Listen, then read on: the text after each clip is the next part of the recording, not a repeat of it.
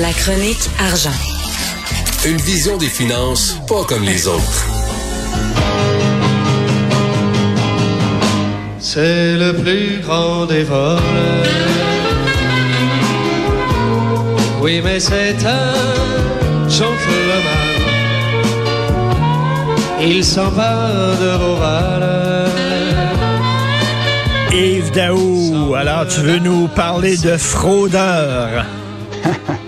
Écoute, euh, Richard, ce qui est fascinant, c'est que, tu sais, euh, le gouvernement du Québec, dans le budget qu'il présente tout le temps, à tous les semaines, hein, ben, c'est-à-dire lors du, dévoilement du budget cette semaine, il y a des perles là-dedans. Et une des perles, c'est que le gouvernement veut euh, s'attaquer à la fraude économique.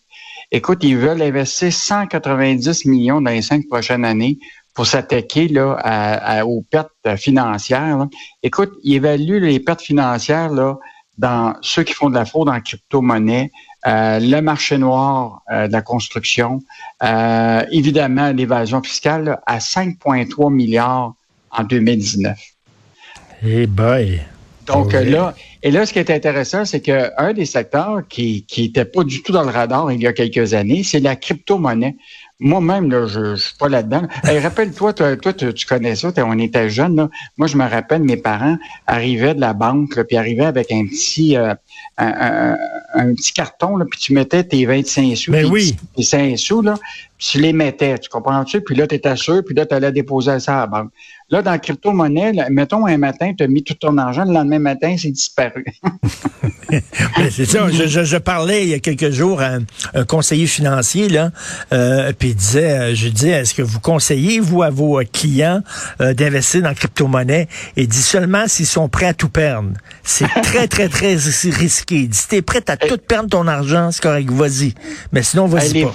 Les fraudes là, dans ce secteur-là là, ont explosé de 400% en 2017 et 2019, selon la Gendarmerie royale du Canada. Là. Aïe, aïe. Écoute, c'est... Euh, et, euh, et donc, euh, actuellement, même depuis l'automne 2021, là, Revenu Québec a effectué plus de 700 vérifications sur des crypto-monnaies au Québec. Euh, puis il y a même un comité là, qui est composé de l'AMF, de Revenu Québec, de la Sûreté du Québec, de l'Agence de revenus du Canada, du ministère des Finances, là, pour évaluer tout ça.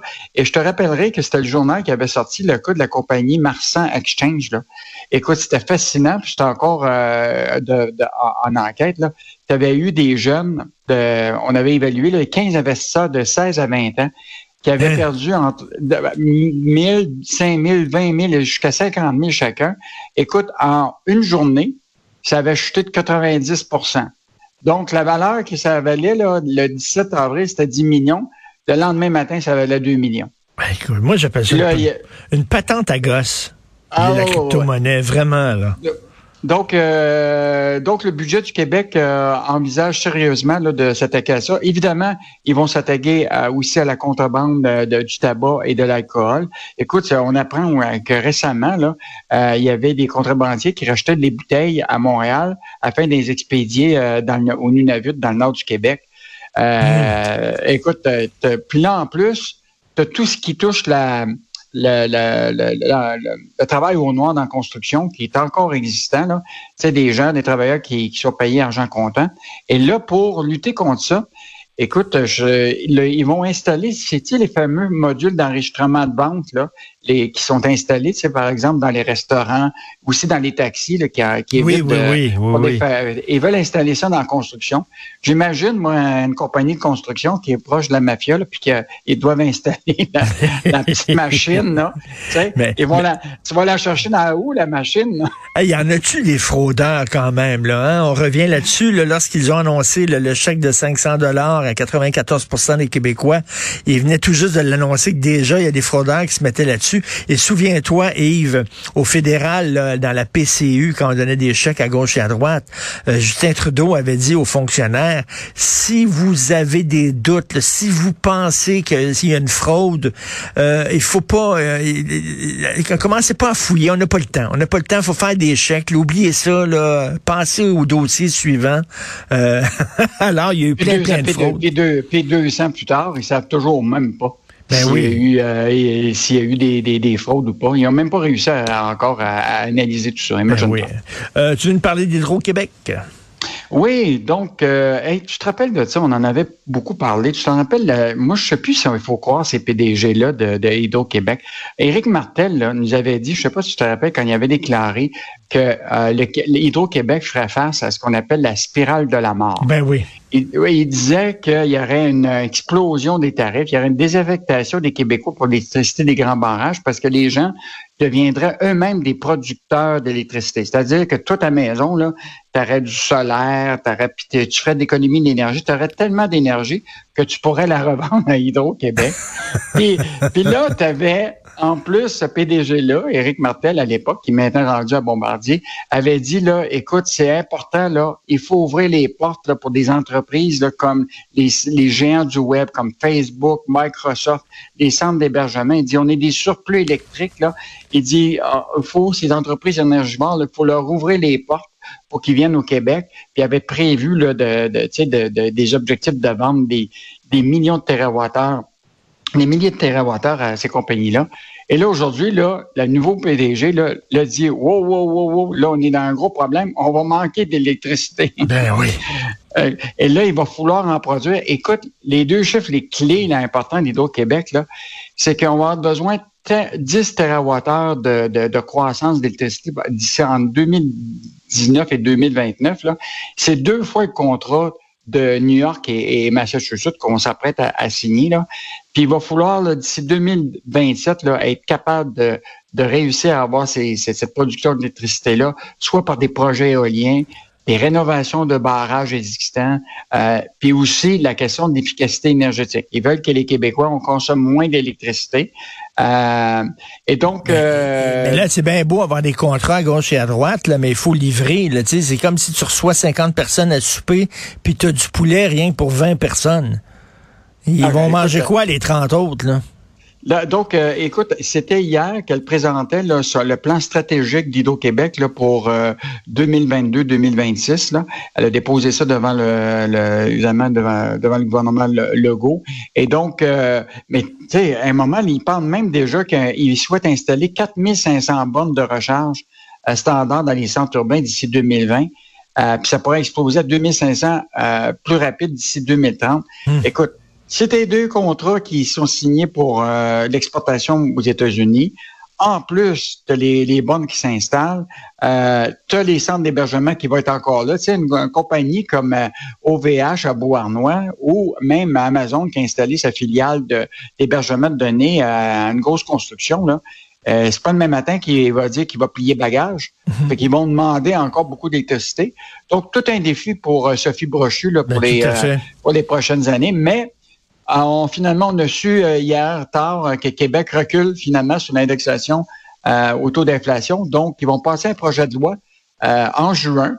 Et donc, les tarifs d'électricité à partir du 1er avril 2023, ben, évidemment, ils vont être plafonnés à 3 euh, donc, euh, donc finalement, euh, ils ont reculé là après la pression. Ben oui, là, avec l'inflation là qui, qui, était complètement galopante, il n'y avait pas le choix. Et bon, Jean Charest qui est atteint de la même maladie que Denis Coderre, il ne veut pas rendre public la liste de ses clients qu'il avait lorsqu'il était au privé. Et là, ben Jean Charest, on sait qu'il était avocat pour un cabinet et le cabinet non plus ne veut pas dévoiler la liste des clients de M. Charest.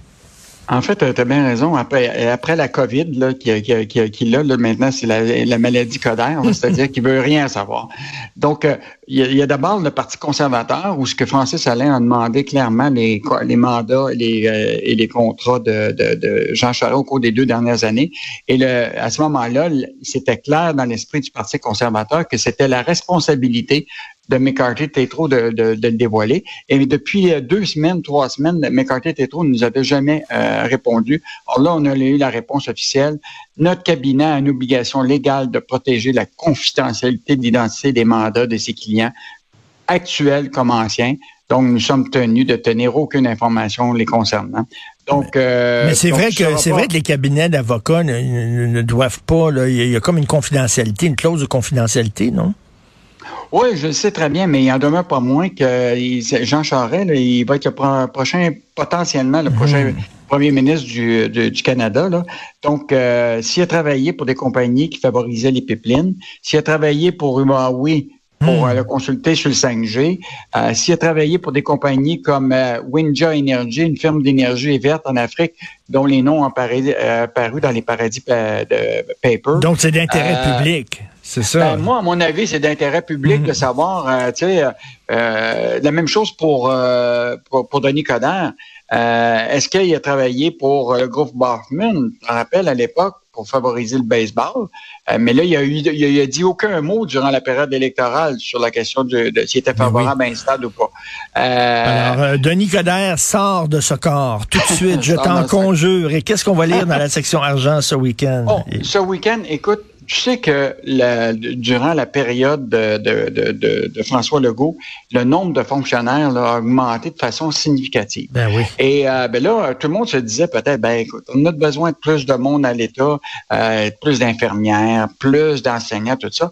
Michel, dans le dernier budget, a analysé tout ça et tu vas être surpris que finalement, c'est pas vraiment des infirmières puis des euh, puis des enseignants qu'on a augmenté. Et ça, Michel va vous, vous parler de Oh non, ça. c'est l'autre fonctionnaire de bureau, des pousseux de crayon. Ah, tu, tu vas voir ça, lis ça demain, c'est vraiment bon. Hey, L'État Euh, est rendu, l'État là, souffre de- de- d'obésité morbide. Tu, tu lèves un pli de l'État, puis euh, il y a 25 fonctionnaires euh, qui est en dessous de ça. On va lire ça certainement. Après ça, on a une entrevue, une longue entrevue avec la PDG Sophie Brochu. Là. Finalement, Oui. euh, on va y poser les questions qui sont plus difficiles que, que d'habitude. Donc, elle répond à nos questions. Sur le côté de l'inflation, je veux juste te dire, les produits, tu sais que c'est la, la pêche au crabe qui commence. Euh, beaucoup de produits frais euh, de la pêche arrivent sur, dans les comptoirs de consommation et les prix là ont explosé. Donc, on vous revient là-dessus. Ça va nous coûter pas mal plus cher pour les produits frais. Et en terminant, savais-tu ça, toi, que l'aluminium du Québec va se retrouver dans les prochains euh, iPhone SE de Apple? Ça va venir Oh. du Saguenay. Oui. Et, euh, et ce qui nous intéresse, c'est de savoir est-ce qu'on a fait un bon deal avec Apple pour utiliser notre aluminium du Québec? Ah, euh, j'imagine qu'on l'a quasiment donné. j'imagine qu'on l'a quasiment donné. On est tellement niaiseux avec nos ressources naturelles. Hâte de lire ça. Donc, on va parler d'électricité puis d'aluminium. Merci beaucoup. Hey. Évidemment. Allez, bon week-end. Bon week-end. Salut. Bon week-end.